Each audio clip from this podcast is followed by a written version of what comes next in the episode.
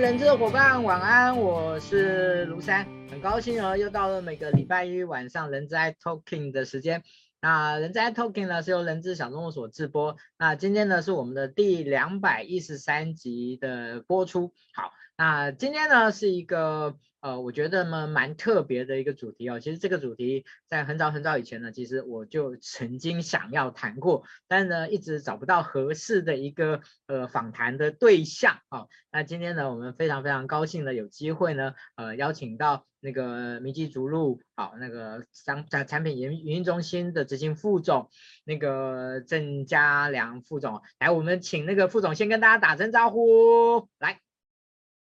大家好，大家人资小周末的伙伴，大家好，我是我叫郑家良，我叫 Stanley，哎，很高兴接受那个思阳兄的邀请来，呃，来做人资小周末的经验分享。嗯，好，那个副总客气了哈，我想其实今天的这一个主题呢，我觉得是相当，嗯，其实应该有挑战哈，甚至我们说有一点点挑衅这样子哦，因为我们今天在座的其实都是那个可能每一个可能百分之九十在听的人都是 HR。什么叫做没有想象一个没有 HR 的企业？你是要砸我的饭碗吗？哦，但其实我我对呃，我想我们今天的重点呢，不在于好像危言耸听哦，然后然后这然后那个好像那个制造一个标题杀人这样子的一个，而是我们想要很认真的回到一个初衷来思考，就是在企业里面，我们都知道那个产销人发财是企业的五管的一个这样的一个形态，呃，但是呢。对于很多的企业，很多的公司，我们以前会说有些公司重视或者不重视人资。可是呢，我觉得最跟往那个更深的角度来提的话，是到底人资的这样的一个形态，在他的在公司的这样的一个发展的底蕴中，应该要真正的去扮演当我们一个什么样的角色？当我们把人人资的工作呢推到一个一个最咔咔的角落的时候，把它逼到一个墙角的时候，我们来重新来思考这件问题。好，那其实它是有一篇文章而起的，但是呢，在谈这篇文章以前呢，我们先呢跟大家呢，呃，那个呃说一下今天的直播分享的一个赠礼哦。那真是非常非常感谢那个呃，就是明基逐鹿啊，呃，把那个提供的几个赠品，然后我分享一下画面给大家，请大家稍等我一下。那嗯，在今天的的这呃的一个分享里面呢，呃，我们呢今天的直播的那个的那个分享里面呢，呃，我们呢会有呃六份的礼物哦。那其中的三份呢是呃缤纷的七色口罩，既然是七色，那代表有七个哈、有七个。好，那这个下面有看到口罩，各位那个熊熊不在抽奖范围之内哈，各位不要误会哈，各位不要误会，是中间的那个口罩。好，那另外呢有精美的那个硅藻土的杯垫呢，有三个哦，有有三个，有三份啊哈，那里面应该有好几个哦，里面应该有好几个。这个呢，啊是要送给我们，总共有六个六位伙伴，今天帮我们呢把我们的直播分享出去呢，啊那个在最后的时候呢，我们就会呃抽出六位，好抽出六位，啊随机我们会会会分享分享这这六份礼物哦。好，那记得帮我们分享完以后呢，要下在下面写上已分享哦。好，OK，好，那另外呢，在十二月份呢，我们的直播冠名赞助呢是由超现实科技哦，那超现实科技呢是目前台湾。第一家在发展有关于 VR 的呃这样的一个训练的的的一个一个专案哦，他们即将呢已经要即将要推出。好，那他们本身呢在在 VR 的这个场域里面呢，其实在台湾的教育界是非常知名的。各位呃有兴趣的话可以去 Google 一下。OK 啊，感谢他们在十二月份的这个。呃，冠名赞助。好，那这个是我们在开场的时候呢，先跟大家做个说明。我把直播的呃分享关掉，好，我把这个这个分这个分享关掉。OK，好，我们回到我们今天的这个主题哦，呃，一个没有 HR 的企业。好，那这篇文章呢，呃，是在我们的那个《金周刊》里面所刊登出来的。那他提的是呃英国的一家以能呃再生能源为为者为这个营运主项的主要项目的一家公司，那这家公司的人数呢有达到了一千两百人的这样的一个规模，好，然后那个市值好像也挺高的这样子。好，那在这样的一个状状况下呢，他却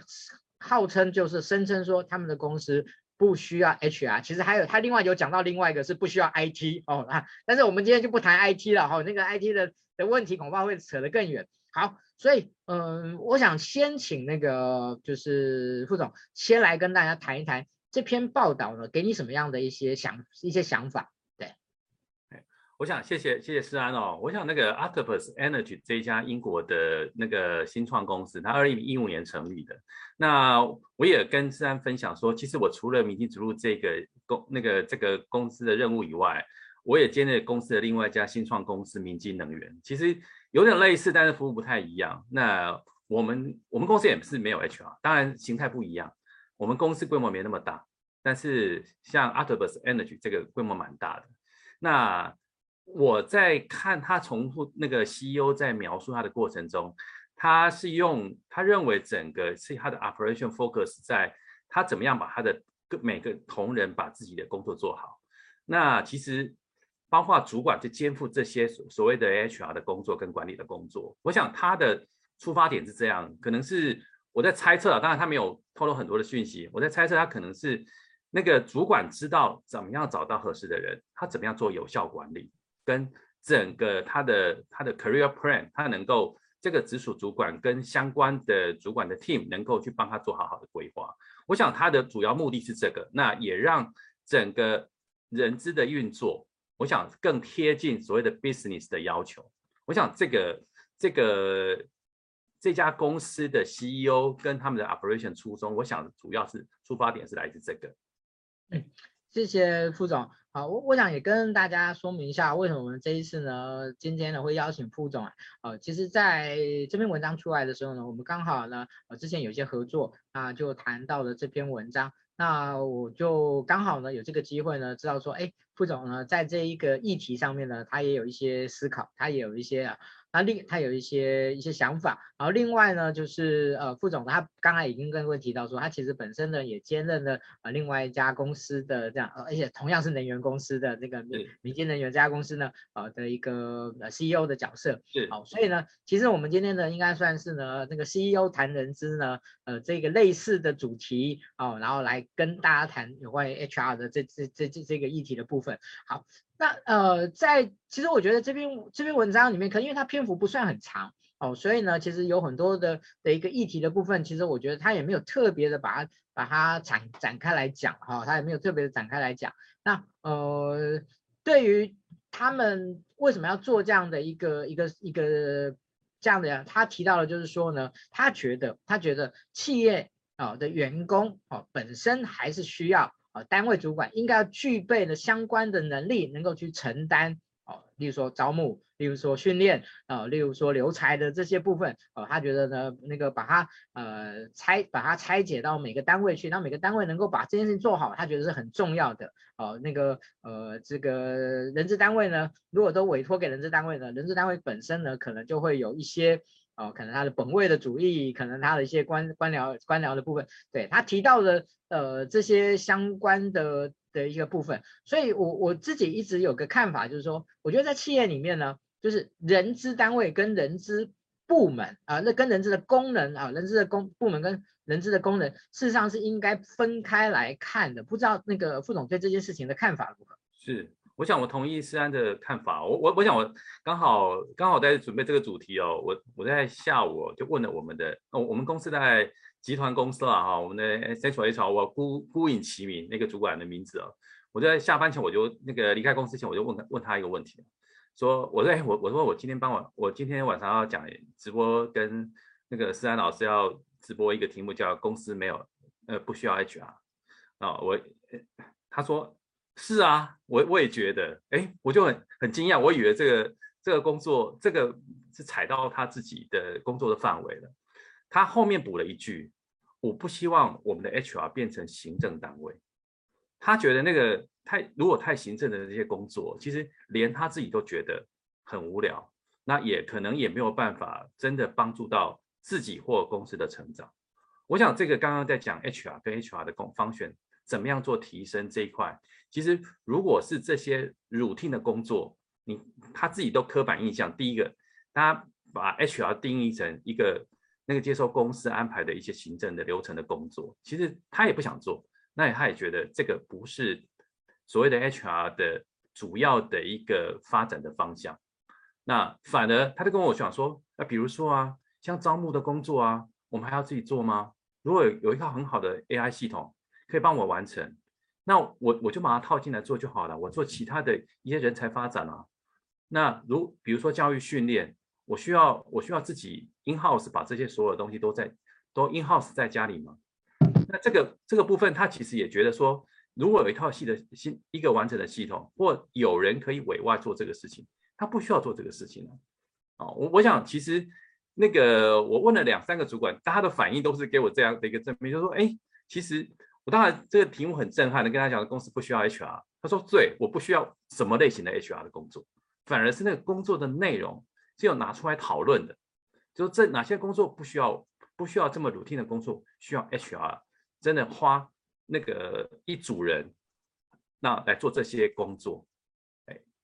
这是我今天刚好傍晚的一个跟我们的 HR 的一个对话，哎，嗯，是，嗯，其实在我目前所了所所了解的，就是其实台湾确实是有一些。呃，大型的企业其实，在 HR 的功能上面呢，其实做了一些很有趣的的一些切分哦，跟做一些一些调整哦，例如说，呃，比较比较接近呢英国的这一个这个 CEO 所所讲的这样的一种形态，哦，呃，其实。Uniqlo 本身就比较类似这样的一个一个东西，哦，例如说它的招募可能都是外，可能很大部分是外包的，然后它的薪资其实大部分是外包的，然后呢，他们的呃整个人才发展呢，事实上是放在他们的营运单位在做这件事情，所以呃呃，当然我知道那个 Uniqlo 最近有一些调整啊，但是它的主轴的形态应该还是蛮蛮接近的。好，那嗯，不知道副总觉得呃，在您的了解里面，除了我我我刚才所举的这样的一个例子以外，在您认识的的公司里面，有没有其他公司也是处于这种呃人资功能不是，因为一个企业一定有人资的功能存在，只是这个人资的功能不一定是由人资单位在做。哦，这个这这就有没有类似这样子的 case？不知道您您您这边？我想刚刚思安提的是说那一些中大型的企业了。那我们在中大型企业当然有一些，我们也服务的一些公司。那他他把一些部分的功能外包外包出来，甚至外包给我们，比如说算薪水啊，他就那个就不用自己算。哦，那可能这个部分也不是 HR 公司 HR 在管理，可能是就刚刚提到的，可能是财务在管。那财务就把这工作外包给会计师事务所或外面的公司。我想这有部分的工作外包。那另外一个是，其实有一大宗，有一大块其实是所谓的微创企业，它原本就是微型企业，他也是新创公司。他一开始，他在他在这个公司成长的过程，他不是把所谓的 HR 这个功这这个功能哦，一开始就完善，他可能需要一些外助外在的协助。HR 这个功能功能可能是在初期，或者说在我在成公司成立一段时间都是委外的。那等到有一个固定的规模以后，再看看这个功能是不是要完整多方选 in house 在自己的公司哦。像我们有跟那个老师有在交流哦，其实我也我也提供了一个 case 哦，就是我们有一个有一个服务的客户，刚好也是有一个管理顾问管理顾问在辅导他，然后他请他找上我们的，就是他的他是已经是一家那个我不隐其不隐其名了，他是一家已经是有一百多家连锁的餐饮料店。那那个顾问告诉我说，他的 HR 那个三个月跑掉一个啊，其实他从头到尾只有一个。好，那我们去访访谈的结果发现，那个那个所谓的 HR 根本就不是 HR，他就是做很多行政工作。哦，那还要帮忙算薪水，帮忙排班，然后处理法规问题，全部都找他。那他压力很大，如果说被劳检或或出了些什么问题，老板就怪他，老板的女儿也怪他。所以那个我们去的时候，那个那个新的 HR 号称 HR 刚来一个礼拜，他老板就大大在前面讲这件事情。他说：“哎，可不可以有一套系统啊？那可不可以那个可以让我们的 HR 当久一点？”那那我才从他对话的过程中，他其实也也也在诉说他的需求，看看有没有有没有一套系统，或者说有公司能够把他这套系统接过去做。其实他就 focus 在他的连锁事业的发展，包括供供应料啊，供应那些食材，或者说做一些加盟店的管理，而不是在做所谓的他的算薪水或者做一些法规的一些管理这些。甚至因为他有一些一些门市哦，那些有些门市的那个管理跟训练，其实也门市在做，也不是他总部真的管了这么多。那反而这些的工作，其实那个总部不需要 involve 这么多，但是他有些他的连带的责任。我想说，连一个他已经有一百家的那个连锁门市哦，他都这样。那我也接触，也是同样的类似的产业哦，那个餐饮料店，另外一家五十家也一样，一个 HR，那一样他也在诉说他遇到的困难。那那我看起来，那个公那公司的那个老板创办人很年轻的三十几岁，他一样，他说他也很困扰，他有有没有人可以帮他解决这个问题？那他其实他大部分的时间都会跟我们说他的事业怎么发展。哦，我想这这个是所谓的微型企业，那他已经不微型了，五十家、一百家，我想他的你把他的员工乘一乘，不少人。那另外就一群就是新创，新创它其实它有一些它原来在开始的时候它它的 focus 的的的点，那这些所谓的包括 HR 或者刚刚提到的 IT 这些，他绝对有能力去自建去把它完成。哦，包括他他掌握的资源，他一定可以做，但是他重点在发展他的 business，跟他开发他的技术可能不在这里。那这部分外部的系统或外部 resource 就可以帮助他做做这部分的成长。那至于说它成长到一定的规模，这些这些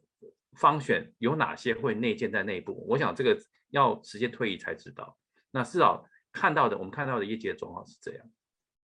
嗯，其实 echo 一下那个副总刚刚所所分享的的一些部分哦。嗯，就是我自己，我们呃以前小周末我们有创一个叫 HR One 的这样的一个一个调查，就是呃就是。一家公司里面可能只有一个或两个 HR 的这样的的一个公司，那我们当时的想法是说，大概这样的公司规模应该不太可能超过一百个人吧？哦，这应该这已经算是很应该算很多了。结果没想到我们那时候调查出来以后呢，居然有大概五分之一到六分之一的企业。公司的规模是在两百到三百个人里面，但是它还是只有一个 HR 哦，还是只有一个 AHR 哦，其实就很符合您刚才所所提到的这样的一种一种状况。那嗯，其实刚才你所提到的那个部分哦，我我绝对不会说随便就这样去批评那个老板哈，我觉得这个老板有这样的想法，一定有他的一些一些内在的思考的一些一些部分。那我我的我我的看法是这样子，就是说他为什么一直。一直觉得他的他的 HR 一直换，讲句实话，他的那 HR 的 loading 是非常重的。我相信在在直播前面听到那个那个听到说他他要做的那些事情，然后他的公司的规模，他心大家心里面就哎就心里面就想说天哪，这哪哪做得来？所以，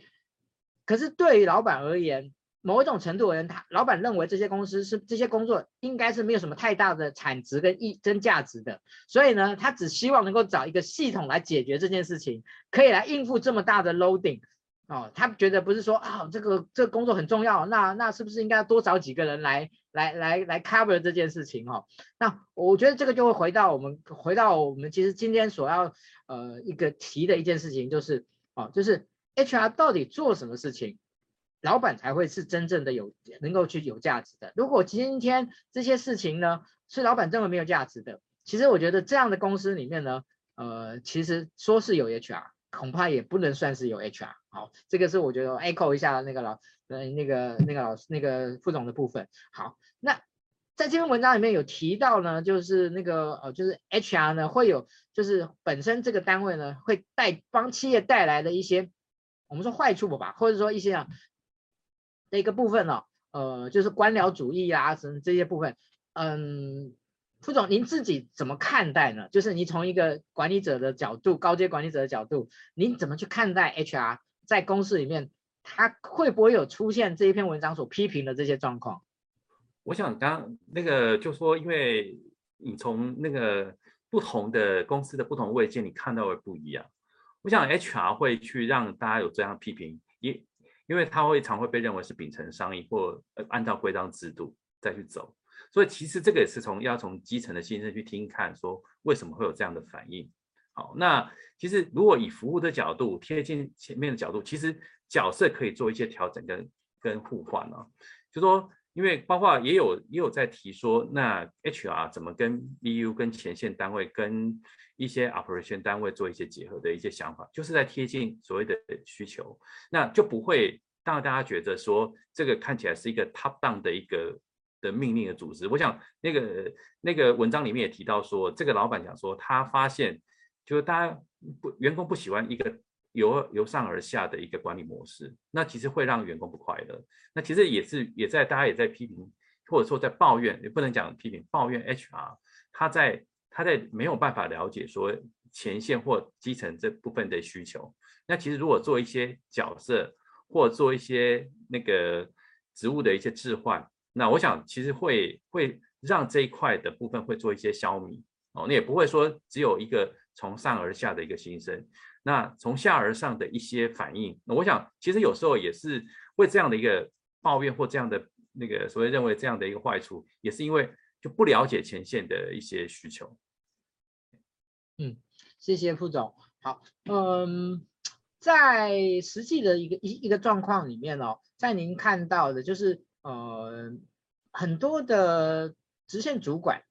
他们本身对于人资的的职能的这件事情上面呢，可能是或高或低的。好，所以呃，其实对于呃我们今天所提到的，就是哦、呃、没有 HR，那让所有的这些人资的职能都放在都放在直线主管的身上的话，那您您觉得对直线主管而言，他可能会哪些部分是对他来讲是是更有帮助的？哪些部分可能对他也是一个困扰？不知道您在这个部分有什么看法？我想那个当然，如果说你那个直线主管啊、那你可以找到你知道你的需求是什么，你找到你要的人，你怎么样做一些训练，做一些管理，当然很好啊，这些全部都是由你来掌握。哦，那当然这个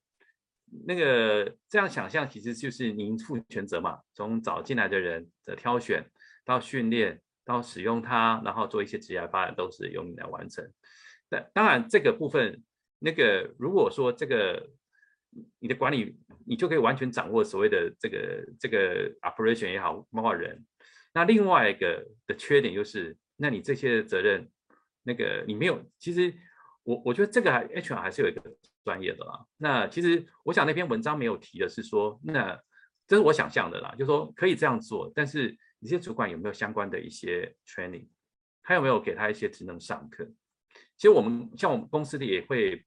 把一些主管定期去上课，跟一些人力那个人员相关管理的部分。我想有一些你有一些职能的提升，其实这个部分才有办法说应付这些各式各样的一些你没有遇过的事情。你可能专长，你可能是你你可能是在产品开发，你可能是专案管理，就是每个每个的专长其实原来是这个，你要加上人员管理，人人的一些管理跟他的一些。职涯的发展这一块，其实还是有一些专业的。那这块如果都压到直线主管身上，其实也会面临很大压力。就有就有主管，其实他说我不想管这个事情了，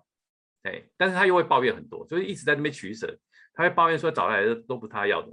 哦，然后那个公司不好好安排他的一些教育训练，但是都交给你的时候呢，你又觉得压力很大，你要花很多时间，除了那个您的主要工作以外，这些所有的这些原来 HR 帮你。那个负责帮协助的东西，你都要扛上来，其实压力也会蛮大的。尤其处理，其实我自己我自己做那个主管很久了，其实很多人的管理哦，其实这个那个很我们很多都以为我们在管理事情、管理产品啊、管理事业、管理产品开发，其实花花很多时间回到人身上。那人的身上的那个的管理，包括选用预留这些，全部都是都是要考虑的。但是可能在直线主管这一块。那个全部给你负责很好，但是全部交你负责的时候，你又压力很大。我想这个其实刚好这是一体两面了。哎，嗯，OK，嗯，其实，在很早以前哦，我曾经听过一个前辈讲了一句话，他说：“他说一家公司的人力资源的管理水平不是由人资单位来决定的，而是由直线主管的管理水平来来来决定的。”啊我想可能就可以蛮映照刚才副总所讲的这所所要表达的这个意这个意思。好，那呃在中场休息之前呢，我们来谈一个我觉得比较有趣的议题哦，就是呃其实这篇文章里面提到说呢，那个让员工快乐哦是很重要的一件事情。嗯，其实这也是一个我觉得对很多老板对很多公司而言，在整个组织文化、组织氛围的营造上面，一直是一个很有争议的东西，就是让员工快乐是企业的责任吗？是，我不知道，你不知道副总您的看法？我想，我想很多的公司哦，其实在标榜，当然那个如果公司还在草创阶段，可能他所谓的快乐的点会不太一样，可能追求成就感各方面。那比较比较成熟的中大型企业，他也会强调员工的一些身心健康照顾啊这些。那我觉得回到一个很基本的点哦，其实我也跟我们的同仁讲，你要快乐之前，你公司要先赚钱，operation 要正，要能够往正向发展。如果大家都很快乐，但是公司那个整个营运状况很糟，不会快乐的，因为还是回到那个数字上要做出来。所以其实我我们要想象，我们现在有些其实台台湾很 top 的几个公司哦，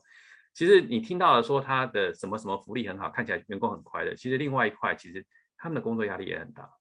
所以这个所谓的快乐的定义是，其实你公司的营运要正常，有。也要往正向发展，完以后行有余力，能够把这些所谓的这些资源分享给员工，包括正向的一些获利啊或资源。我想快乐，我还是要，因为我刚刚看到这个快乐的部分，我就想说，我们一定要公司要能够营运往正向发展，才有办法让员工快乐。哦，那快乐定义可能我我可能会创造一些。大让大家能够放松啊，或一些身心健康的一些活动安排或设施，我想这个才有资源去做这个。哦，因为因为有时候那个有些企业都标榜，我我我我不讲哪些公司啦，就有些企业标榜他是他也很重视员工职业发展快乐啊。哦，那等到公司他刚好遇到某些的那个压力来了，他某些的单位的确他营运上遇到一些压力了。他其实还他还是要做调整的，哎，他不能说员工都员工都员工都很快乐，哎，那另外一块就说，如果员工都用自己快乐的方式来来做来工作的话，加起来我是有没有达到公司的目标？我想那个本末其实有一个企业应该要先追求目标。我想这个这个点是我跟那个从 HR 角度来看不太一样的，就是说公司营运一定要赚钱获利正向往上。那那如果已经做到这个了，那员工跟社会就会对你有期待，你对员工要回馈，对股东要回馈，对社会要回馈。哎，那如果你本末倒置，先把这个部分先放在放在前面的话，其实你的我刚刚讲的那个，先不要讲员工哦，其他光光你的股东跟你的那个外界来看你，就觉得说你的你的资源好像错置了。我我我想这个这个是从我这边的看法的观点，哎。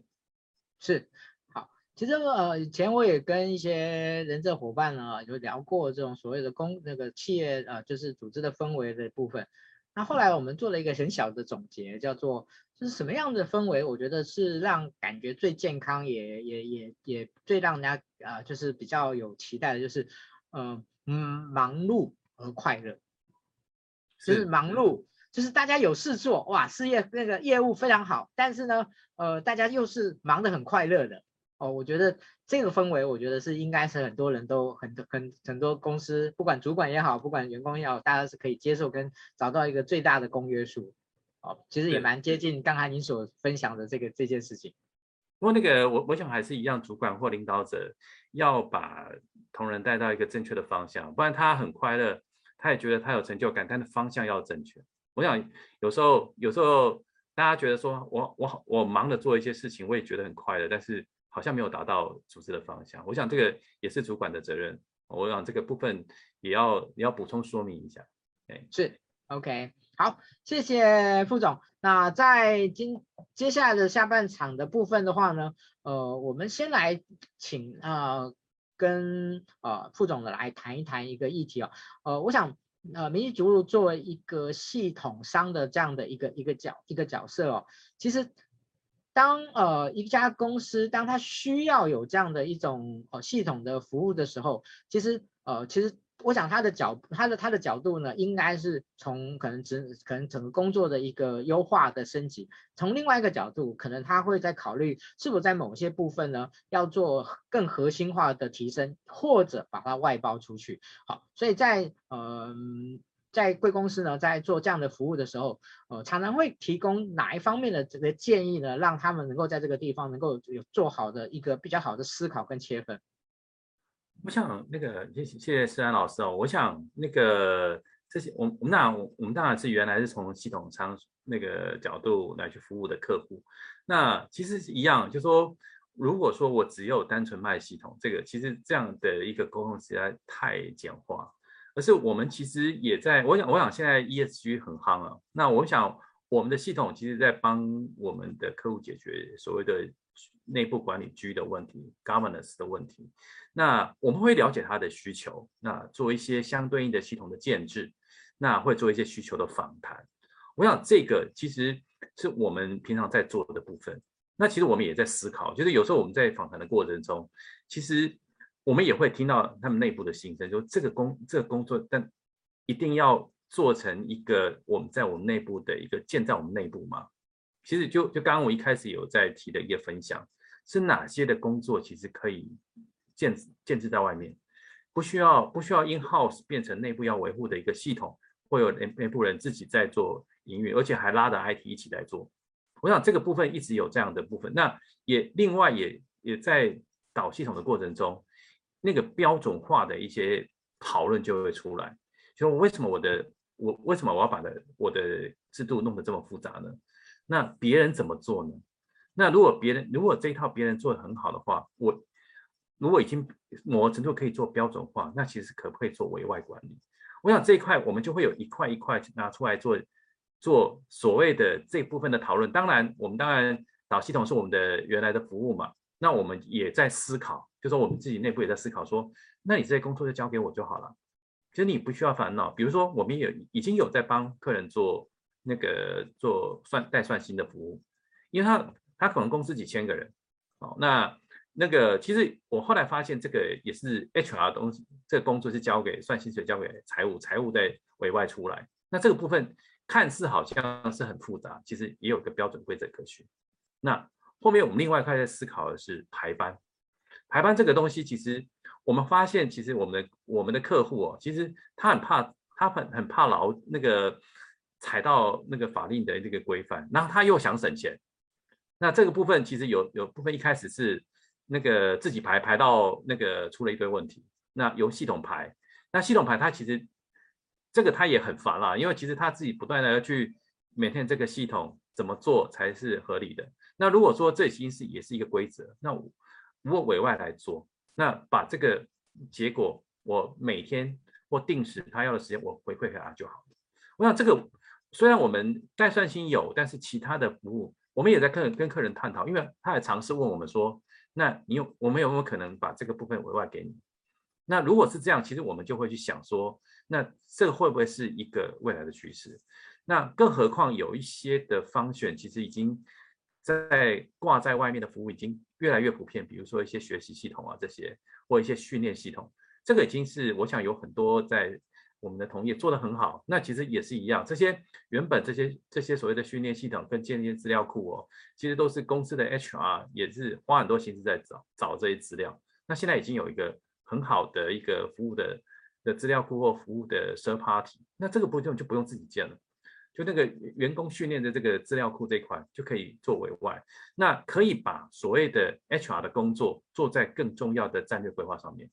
啊，或人才发展。我我想这个部分可能是更能够凸显那个 HR 在那个的价值，包括他自己跟公司内部的价值。我想这个部分，包括我们遇到的，跟我们其实我们客户已经有在实行的，就是这个部分的方选已经有作为委外，而且有的正在也正在思考中，那有的已经看起来已经有不错的一个外包或委外的时机。是，OK。好，我想对于刚才我们所提出来的问题哦，其实我们可以把它推到两个两个那个端点来看哦。那我想说，今天有机会啊，来来那个请教老请教那个副总哦。好，我就把这两个端点，就是如果所有的东西都是公司自己做，哦，所有的公司都是公公司自己做，HR 自己做，它会有什么缺点？它有的优点是什么？那有些公司呢会尽量的外包。这样做呢，又有什么样的优点跟缺点？这是这是两个问题，然后我们分开，我们分开分开来谈，分开来谈。所以，我们先谈第一个，好不好？今天在您的在您的看法里面，在您的想象里面，就是一家公司其实把它就是它所有的东西都自己做，所有东西都不外包。其实我们我们有看过这样的公司，对，都所有的公司都自己所有东西都不。这样的公司有它的好处是什么？它的缺点又是什么？您说是把这所有的工作都 in house 吗？对，对，一样。就说这个，我想很多的企业，我想在早期很多的企业，其实这个工作其实很多都是自己做了。那其实就会形成一个很庞大的一个组织。那整个所谓的在推行这个过程中，效率也很慢。我想这个部分其实会，虽然号称其实你可以做一个，把它调整一个，你包括内部主管跟员工或适合你企业的能够最适合的东西，但是呢，其实它的效率不好，而且真的是真的是最好的的一个系统跟 in house 的模式吗？你有没有去看过外面的外面的？相互的比较呢，其实这个的进步跟 benchmark 其实是很慢的，但一旦你推行下去，你要做调整，其实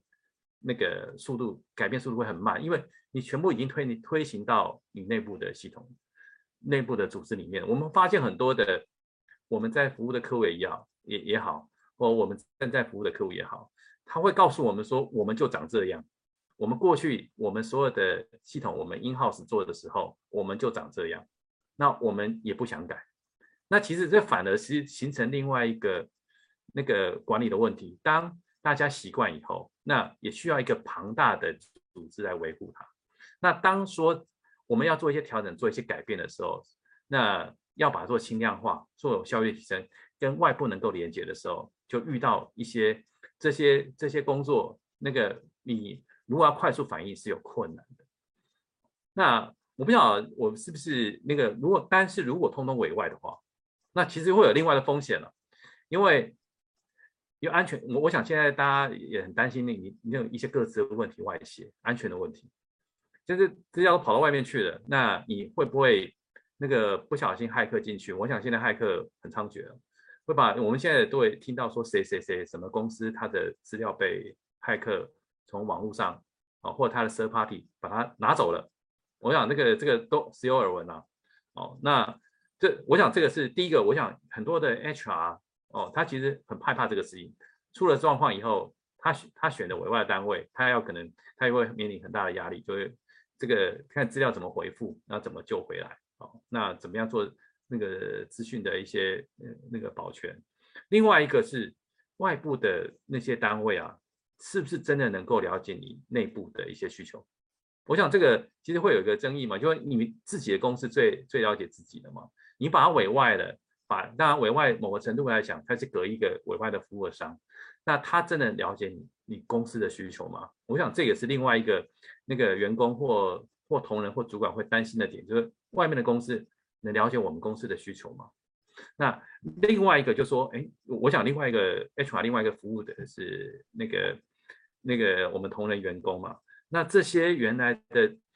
他员工有员工他的想象哦，那跟一些内部的管理的部分，那会不会产生另外一个委外管理，产生另外一个部门冲突的问题？我想这个部分都会去那个全部都委外的时候，那会这个有包括安全的问题也好，包括资讯不对称，包括员工利益相互冲突的问题，这些会有产生的一个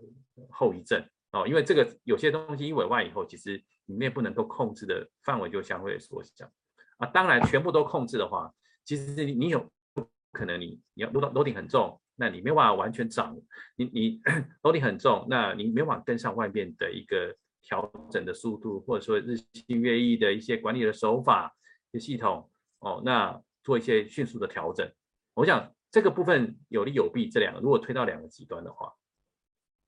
嗯。好其实，在外包这件事情哦，我我我个人认为，我个人认为，我觉得外包是趋势，哦，我觉得外包外包趋是趋势，哦，因为呃，其实不管是从系统的角度，或者是从人员配置的一个角的一个角度来讲的话，呃，我觉得呃，企业的的一个外包，呃，其实可以有效的避免规模不经济所造成的浪费，哦，我觉得这个是我自己。呃，可以感受到的。那呃，尤其是我在这最近的这些里面接触很多的这些新创的的一些单位，那在他们还没有达到一定人数之前，他们其实需要的是还是很需要的是很高品质、高规格的人资的服务的需求。问题是，他不可能去支付一个同样的价钱来获得这样的一个一个一去聘请一个这样的人来来来做一个可能在工作的分量上没那么多的人。哦，所以呃，在很多的的一个状很多状况，不管是从分工的角度，还是从公司的规模的的角度哦。就是分工这件啊，就是外包这件事情哦，就是我觉得是是一个很重要的的一个发展。好，那所以我在这边可不可以补充来请教一下那个副总哦，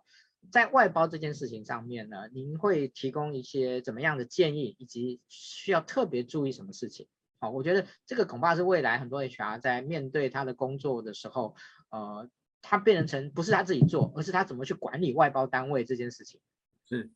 我想，我想就诚如那个思安老师讲的，我想现在慢慢慢慢在做那个外包这一块，其实慢慢慢慢的也为也为公司或公司的 HR 的单位，其实慢慢慢能够接受。我想这个部分也一样，就是说那个整个日新月异，那你怎么样去做做那个做更多的工作，更多的服务？那其实靠自己 in house，只要一个东西一进来就建一个部门。然后把团队建起来，这个其实不切实际，而且，因为凭良心讲，如果说你是你公司的营运单位哦，其实那个前面的那个 supporting，那后面的 supporting 那个负担太重了，其实那个营运单位会会受不了。其实我我我想，如果你有在管那个那个 BU 的，你就会知道，因为那个除了你自己的直接的一些跟 business 相关以外，你还是有一些呃各单位的 supporting 会 support 你，那这部分。那个，你如果说你要扩充你的服务，那你全部需要 in house 吗？哦，那是不是可以有一部分委外？那那委外是不是可以用一个一个固定的成本或有效的成本去做一些管理？哦，那至于刚刚提到说哪些的功能，其实那个选择是什么？我想其实还是回到就是说 HR 其实的核心，他想要发展的，我想。HR 的一一些核心的职能跟想要发展的一个方向，自己的 career plan，我想这其实这个专业，其实我想各位 HR 应该比我更清楚。那就会衍生出有一些所谓的一些 routine 的工作，那个部分可能是会被优先考虑外包。哦，比如说，比如说像选材，其实真的你靠那个大家那边看履历哦，那看到看到底什么样叫合适这件事情。其实这个倒不如有一个委外的那个单位或一个系统或一个 AI 帮你做这件事情。那其实你在做一些做那个资料收进来做一些媒合判断就好了。所以其实我们包括我们自己，包括我们自己的关系企业，它也代理了一些 AI 的工具哦。其实原来那些工具都不是在做 HR 的，就马上来做选材、做离、做那个离职预测。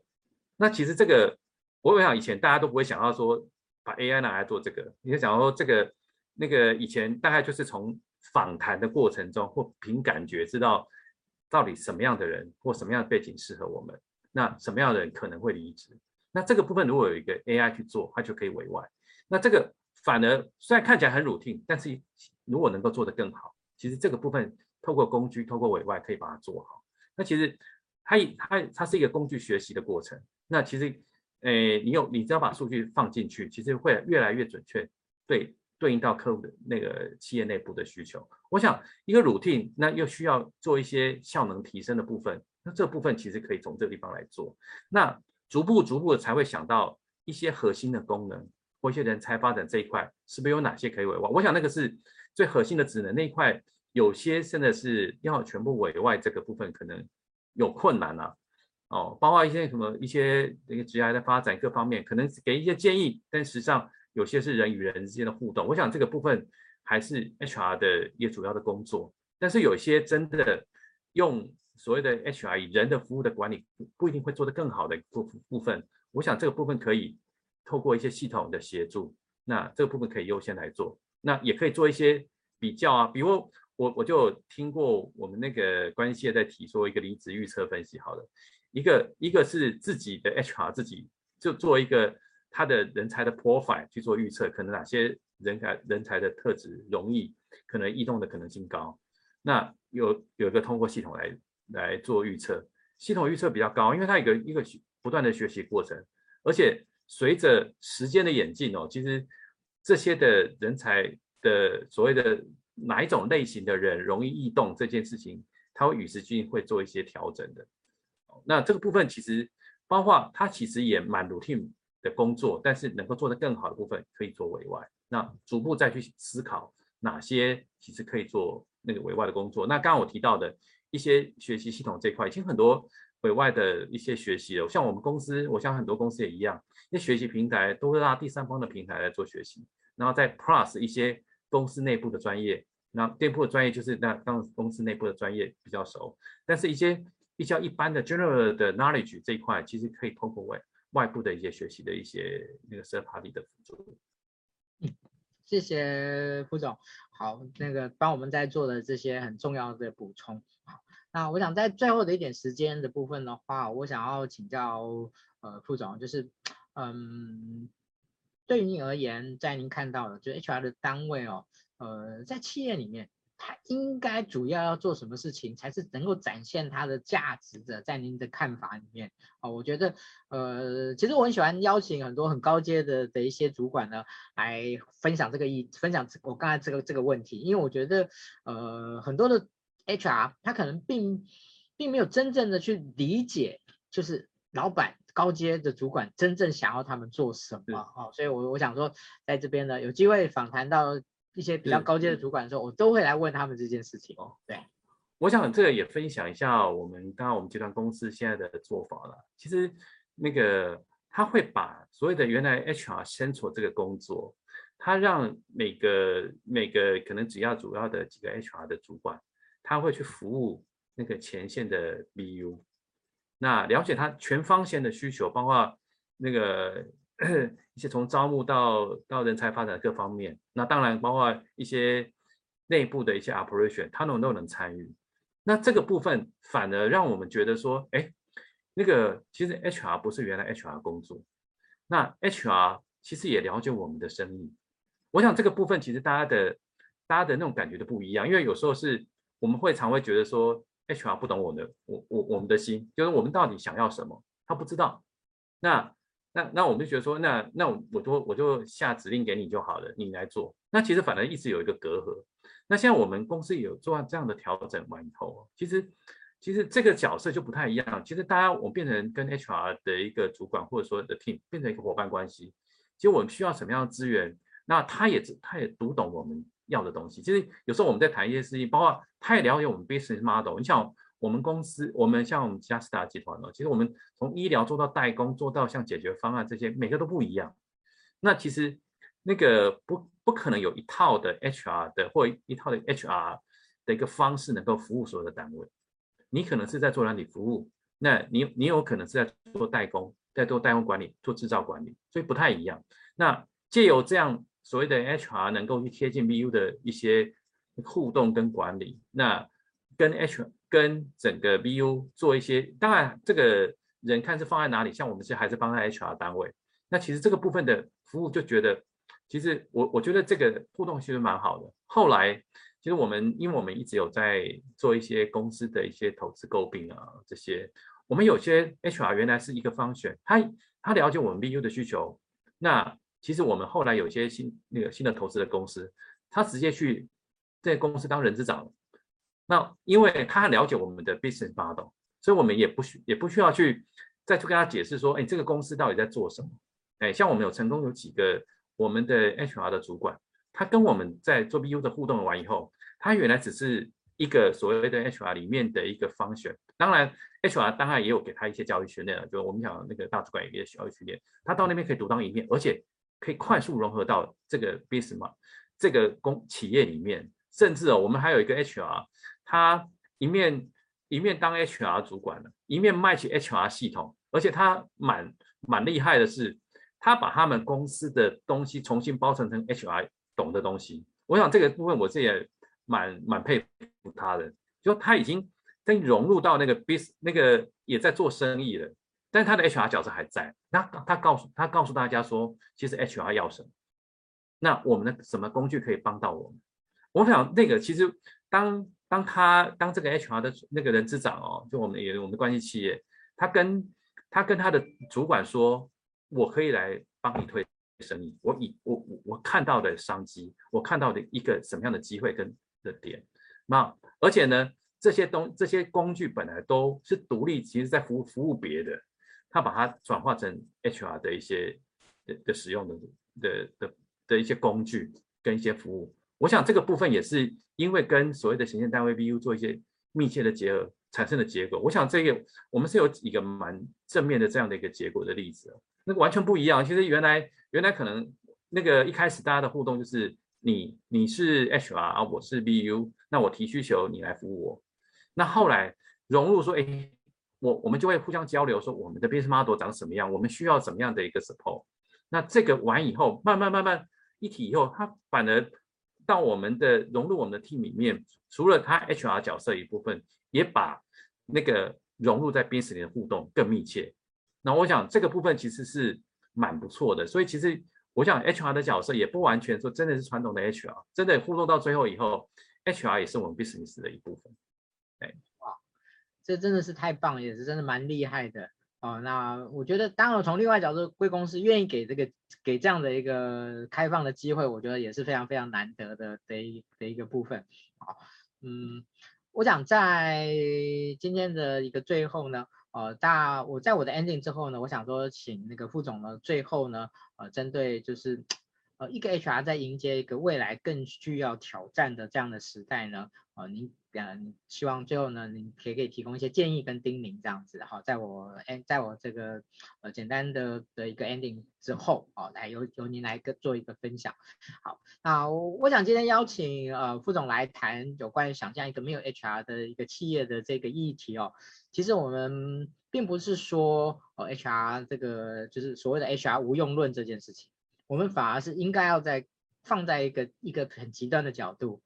为什么会这样的一个状况？HR 在企业中，呃呃，其实产销人发财这个武馆，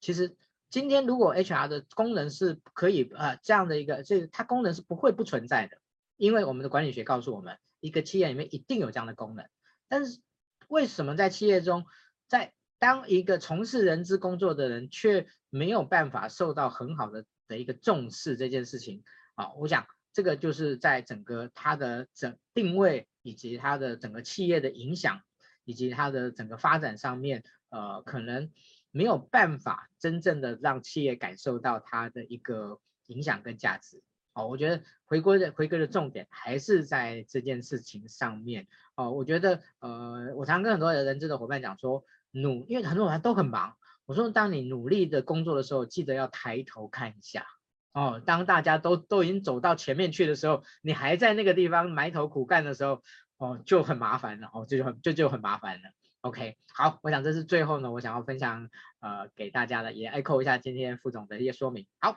那最后的时间交给副总。好，谢谢哦，谢谢谢谢施安老师。我想那个我我我想我不是 HR 出身的，我想也跟大家承认，但是我想说怎么，那我也跟那。老师有说过，我在待过，现在 HR 都认识我。那我记得也跟 HR 的互动蛮密切的哦。那当然也不晓得为什么因缘机会，我跟 HR 的互动一直都存在。那当然老师有一些老师的一些解读。那 HR 工作的确，当然我们一开始在刚我一开始开场的时候在说，当我问了我的同事，跟 HR 的同事，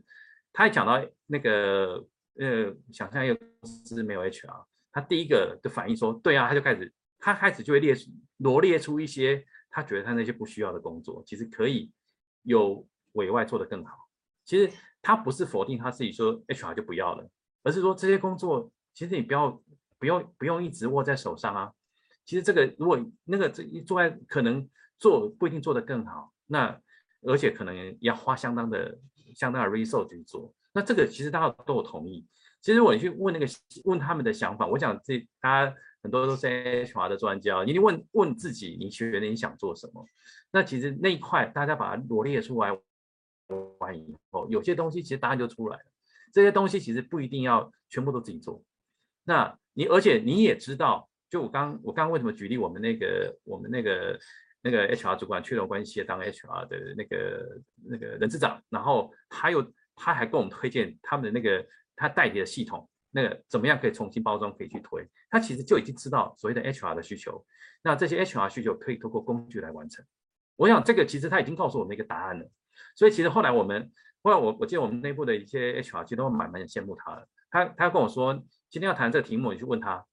我还没有时间问他，他说你问他，他他最有心得。他把内部这些 HR 的东西，那化成他那个公司的 tool，重新再包装过，然后再去说服 HR。那其实他也在帮他自己的公司，也在帮我们的所谓的那个客户解决他的问题。我想这个其实是一个蛮成功的例子哦。那告诉大家说，其实公司不是公司不需要 HR，而是 HR 的工作其实要重新做一些定义。哪些东西其实由透过透过一些工具，透过一些 tool，透过一些委外的一些服务能做得更好？那我们能够做更有价值的东西，那这个部分能够产生更高的产值。我想这个部分就刚刚我提到的，我们这我们几个跟我们常在互动的 HR 跟 BU 能够密切的互动这一块，那其实我觉得我们也觉得我们跟他的更需要 HR 对我们的服务，但是那个那个内容不是传统他认为的那些工作。而且那些工作可能，我只要跟他说，他就跟我说，啊，这个其实有个工艺可以做得更好。那其实也是一种对我们的一个服务的提升。我想这个部分，其实如果大那个各位 HR 能够重新去那个那前辈们能够重新去思考所谓的 HR 的工作，我想答案在您自己自己心里啊，你自己你自己就知道说，包括这些您，我想，哎，我遇过的 HR 大家都很认真在外面学习，真的，我大概是有看过那个。HR 的的伙伴们真的很认真在学习，因为学习课程很很积极在参加。那你也知道说，那个是那个未来那个现在产业趋势是什么？那你你要往哪里调整？哪些资源有哪些？只是你我要包括 HR 的，不管是 HR 伙伴或 HR 的主管，敢不敢放，敢不敢去做这个决定，做一部分的调整，部分的委外，让自己的工作能够做得更扎实、更有价值。嗯，哎。谢谢副总，我想今天呢，这一个有趣的议题呢，啊、呃，在副总的的说明之下呢，我想又有一些呃非常不同的层次的一些观点的思考啊，我想值得人资伙伴好好的来一起想一想。OK，那我们今天的直播呢就到这边告一个段落，谢谢副总的时间，然后也谢谢大家的参与，那我们下次见，拜拜，拜拜。拜拜。